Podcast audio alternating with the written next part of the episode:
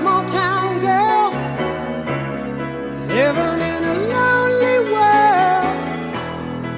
She took the Salut à toi, jeune padawan C'est Elise sur MFM, et j'espère que tu survis en ces temps de repli dans ta tranchée. En tout cas, moi, aujourd'hui, je vais essayer de te faire kiffer et de t'intéresser à un sujet bien particulier pour que tu t'y penches, seul ou bien accompagné. Je ne vais pas te faire patienter trop longtemps, on a déjà assez attendu ce vaccin contre cette putain de Covid. J'aimerais te parler aujourd'hui de foi. Mais quelle foi? Est-ce que ça va être la foi religieuse, individuelle, ou en une conviction bien particulière?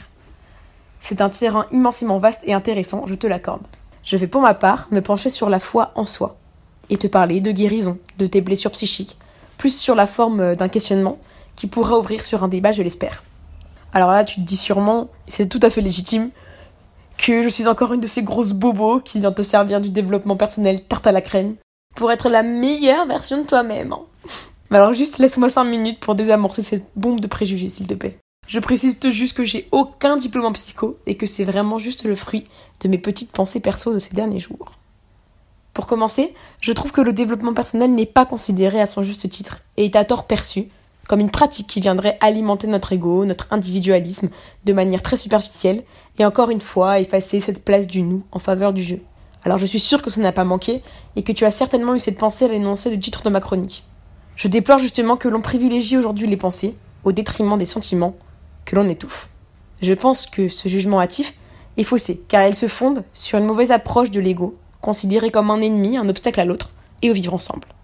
Je pense qu'il faut davantage le considérer comme une partie de nous-mêmes qui se révélerait être un véritable allié d'évolution lorsqu'on apprend à coexister ensemble. Il doit être notre serviteur et non notre maître. Bien sûr, cela ne se fait pas en un claquement de doigts. Il faut emprunter pour moi un long chemin d'acceptation pour faire cela, afin de nous délester de nos peurs qui nous font réagir d'une certaine façon. C'est tout con, hein, mais je trouve au contraire que c'est tout à fait admirable de vouloir changer pour se sentir mieux avec soi et par ricochet avec les autres. Et c'est évidemment vachement courageux d'accepter de se remettre en question pour ne plus retomber dans les mêmes schémas destructeurs que l'on enclenche souvent mécaniquement. Pour en avoir discuté avec pas mal de monde, et je suis sûre que c'est peut-être ton cas, tu as dû rencontrer très peu de personnes qui affichaient un tel état d'esprit. Mais tu dois te demander pourquoi je te parle de ça, et maintenant?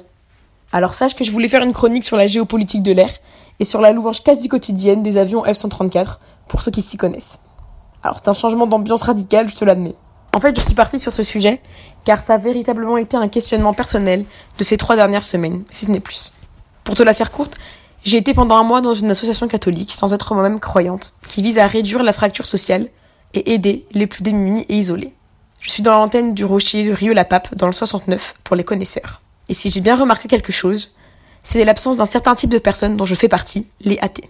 Pardon, les athées, j'ai pas fait la liaison. j'ai pu observer et partager avec beaucoup de chrétiens et musulmans, qui sont les deux religions majoritaires à Rieux. Même si les degrés de croyance sont variables, la foi est, il me semble, une condition essentielle dans la vie de la cité.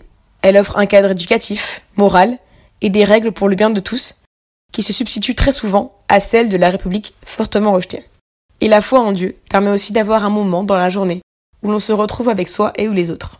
Chose que l'on délaisse typiquement dans un train de vie, parisien notamment. Alors mon quotidien dans l'assaut, il était à ce propos rythmé par des bénédictés, des prières au chapelet, des louanges musicales et des messes matinales. J'ai également participé à des prières avec des mamans musulmanes vêtues d'un hijab et utilisant un tapis de prière. Alors au début, étant athée, on se sent totalement étranger à ces pratiques et on n'échappe pas au jugement hâtif.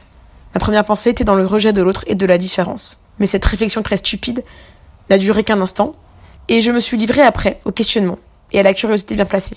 On ressent même un certain apaisement et une sérénité par ricochet. J'étais vé- véritablement subjuguée et admirative de leur attitude de totale dévotion pendant les prières. Ce qui ne fait que nourrir l'interrogation à propos des motivations et des raisons d'une telle condition. Pour aller un peu plus loin, la place de la foi était si importante à Rieux que je n'ai pu m'empêcher d'avoir parfois, pendant un court instant, la volonté de me convertir afin de partager avec les autres le sentiment d'appartenir à une même communauté bien soudée. Je ne crois pourtant pas du tout en l'existence d'un Père tout-puissant qui guiderait tous les membres de sa famille de 7,5 milliards d'enfants. Tout cela, en fait, a fait que je me suis demandé pourquoi moi, je m'oubliais dans ce vacarme et cette précipitation qui rythme mon quotidien. Pourquoi moi, je ne m'imposais pas ce temps d'adoration durant lequel on se recentre sur soi. Alors attention, je ne parle pas de temps libre, où on ne peut s'échapper par des sorties, du sport ou derrière Netflix, mais véritablement un questionnement sur son moi intérieur, sur ce qui nous rejoint pour tout simplement être mieux. Mais tout ça, ça s'apprend. Alors petit disclaimer de youtubeuse, cette chronique s'adresse à tous, que tu sois croyant ou non. On est bien d'accord, la foi religieuse n'exclut aucunement la foi en soi. J'imagine que tu as certainement eu des expériences ou des rencontres malheureuses pendant ta vie. Que ce soit des violences familiales, amoureuses, ou des agressions sexuelles, du harcèlement, des décès, ou alors beaucoup moins mélodramatiques, mais peut-être tout aussi marquants, des divorces, ou une place effacée dans ta fratrie. On est plus atteint par les autres, par les événements de la vie, qu'on ne le croit consciemment. Je vous conseille tout de même d'écouter si vous pensez n'avoir aucune blessure et être un individu sans accroc. Ce qui est d'ailleurs probablement la preuve que ça cloche au niveau de l'inconscient refoulé, sans vouloir faire ma Sigmund Freud. J'aimerais te parler d'un petit livre qui s'intitule Les cinq blessures qui empêchent d'être soi-même, que je trouve brillant et très explicatif. C'est la troisième fois que je le lis, mais la première fois que cela fait écho en moi. C'est le type de livre sur lequel méditer et à digérer au fil du temps. Il a été écrit par Lise Bourbeau, auteure canadienne, précurseur dans le développement personnel, qui a d'ailleurs créé en fait son école et sa maison d'édition il y a 40 ans. Elle a écrit 25 best-sellers et elle s'appuie sur son équipe, composée notamment de chercheurs en neurosciences.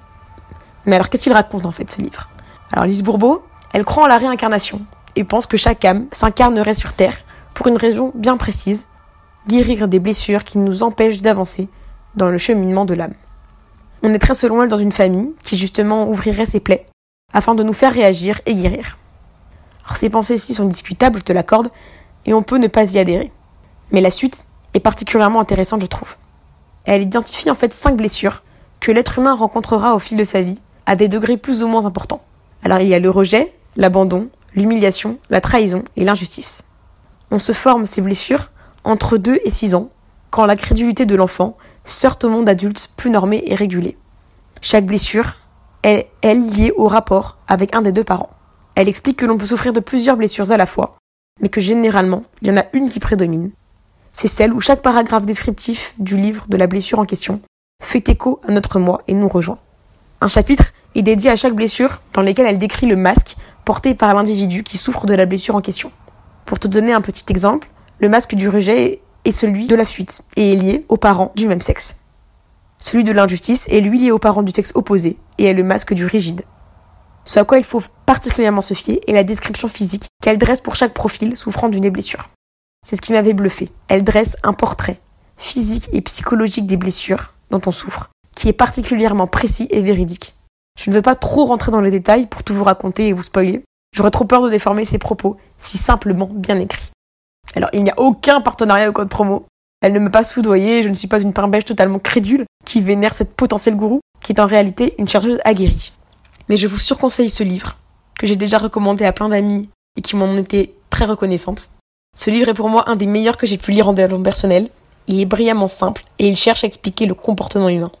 Il m'a aussi personnellement beaucoup aidé dans les épreuves de la vie que j'ai pu traverser, aussi bien dans ma famille dysfonctionnelle que dans des agressions subies à l'extérieur, ou encore durant mon séjour de plusieurs mois à l'hosto. Je pensais que ça ne m'affectait pas, et que chacun avait son lot de problèmes, et qu'il fallait vivre avec. Sauf qu'arrive un moment où on se laisse véritablement bouffer par ces épreuves. Je ne cherche aucunement à me victimiser ou à attirer ta pitié, mais juste à te montrer qu'il est normal d'éprouver des émotions, de simplement ressentir, et que les afficher, ce n'est pas t'affaiblir, mais au contraire te renforcer, par le biais de la parole, et aider par ton partage, d'autres personnes qui n'osent peut-être pas ressentir ou s'exprimer par peur ou par honte. J'espère que cette petite, enfin plutôt longue chronique écrite durant mes nuits aura éveillé un sentiment ou une blessure à guérir qu'il te semble important d'affronter. Je te souhaite plein de courage pour cette épreuve et n'oublie pas, on ne juge pas l'autre mais on cherche à le comprendre dans sa complexité et sa différence. PS, je ne suis pas une gourou hippie.